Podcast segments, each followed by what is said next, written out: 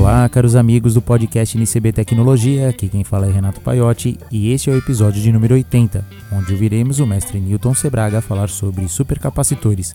Mas antes, vamos ouvir o que rolou de interessante essa semana aqui no NCB, nos bastidores da eletrônica. Você sabe o que é bom? Bom é Bill of Materials, ou lista de materiais.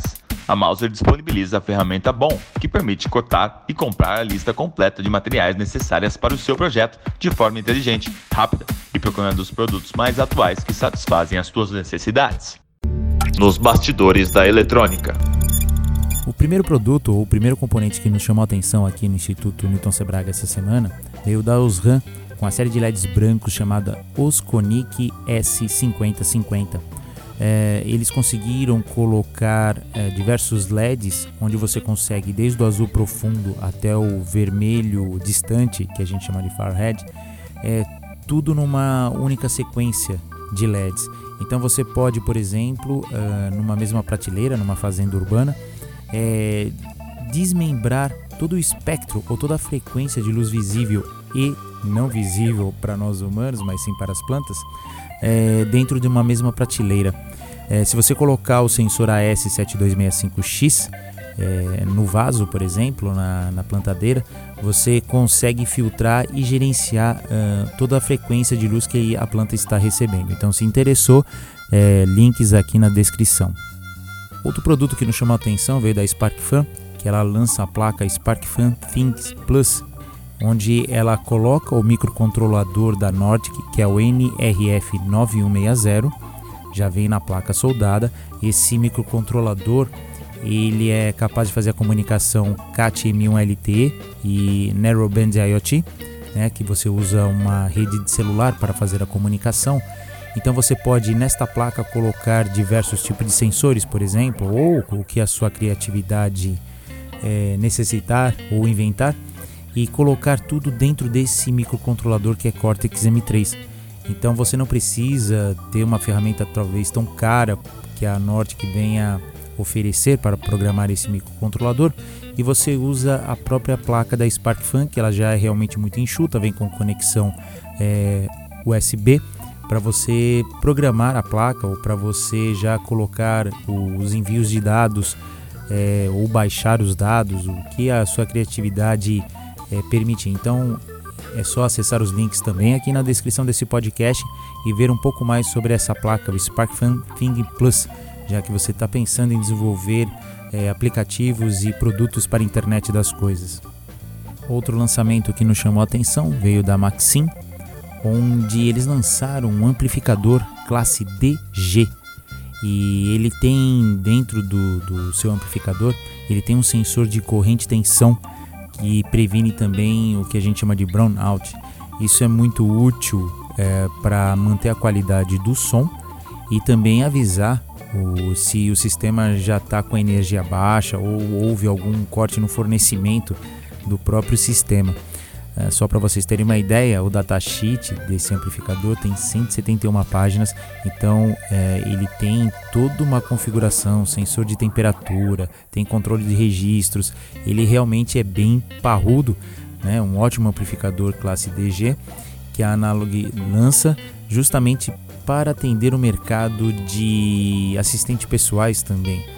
Então, se você trabalha com áudio, quer conhecer um pouco mais, quer conhecer uma nova, uma nova ferramenta, um novo amplificador, então também os dados e os links estão aqui na descrição desse podcast. Gostaria de lembrar a todos que toda sexta-feira nós temos o nosso, a nossa live, onde a gente traz um pessoal importante para debater assuntos dos mais diversos voltados à área de tecnologia.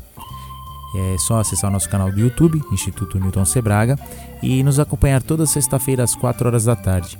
Lembrando também que nós temos a nossa revista é, INCB Eletrônica, que já está no seu número 4. Se está interessado em fazer uma leitura onde nós conseguimos reunir é, numa edição bimestral os assuntos mais relevantes e o que há de lançamento é, interessante no mercado da tecnologia, com palavras de vários engenheiros e técnicos da área, então é só acessar o nosso site ou procurar no Google INCB Eletrônica. Agora vamos ouvir as palavras do mestre Newton Sebraga. Cadastre-se para receber o newsletter da Mauser Electronics, com as principais novidades e lançamentos de novos componentes para o seu projeto. Palavras do mestre Newton Sebraga. Olá a todos. Nosso tema de hoje é que os supercapacitores estão em alta. A cada vez, a cada dia que passa, cada vez mais, os supercapacitores, além de se tornarem mais populares e encontrarem novas aplicações, também têm a sua tecnologia desenvolvida.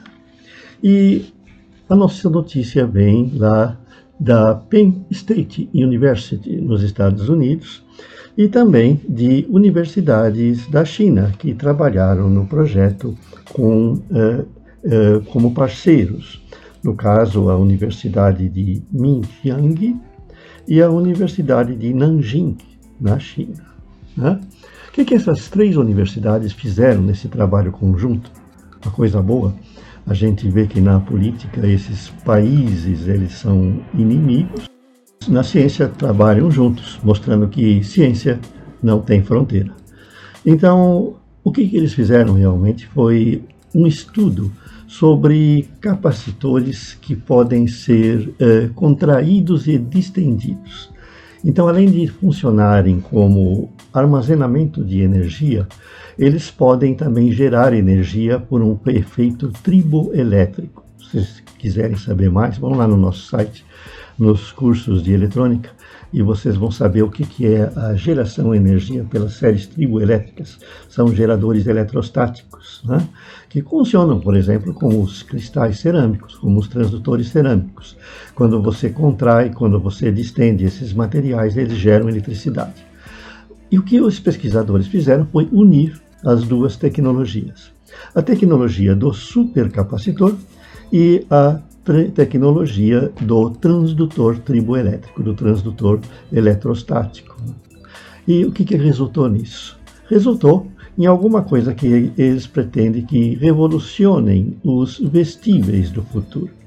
Por exemplo, hoje se você faz um dispositivo que tenha que monitorar a sua pressão, você tem que reunir num único aparelho o transdutor, o circuito de processamento e o circuito gerador de energia.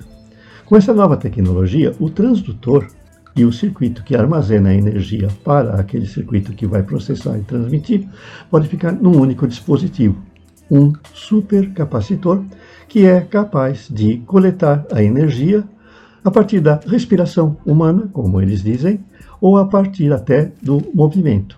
Então, o movimento do seu corpo gera a energia para aquele circuito eletrônico que está sendo usado, por exemplo, para monitorar sua pressão, para monitorar a sua temperatura. É algo fantástico isso, não? Vocês podem perceber as utilidades que teriam. Esses capacitores que são feitos com camadas de grafeno e outros materiais que formam um sistema poroso, um nanomaterial, eles podem ser usados na elaboração de um novo componente que vai, sem dúvida, revolucionar a eletrônica dos próximos anos, que seria o supercapacitor gerador de energia. Em outras palavras, ele gera a energia e a armazena. E essa energia vem de onde? Pode vir da sua respiração, como eles afirmam, podem vir do movimento, se você põe um vestível, por exemplo, no seu pulso, que utilize um supercapacitor desse tipo, o simples agitar dos braços vai fazer com que ele produza energia e armazene essa energia para ir alimentando os circuitos. É uma nova tecnologia fantástica, sem dúvida. Uma nova tecnologia que deve revolucionar uh, o modo como se recolhe, como se coleta energia e também como se armazena a energia. Até mais!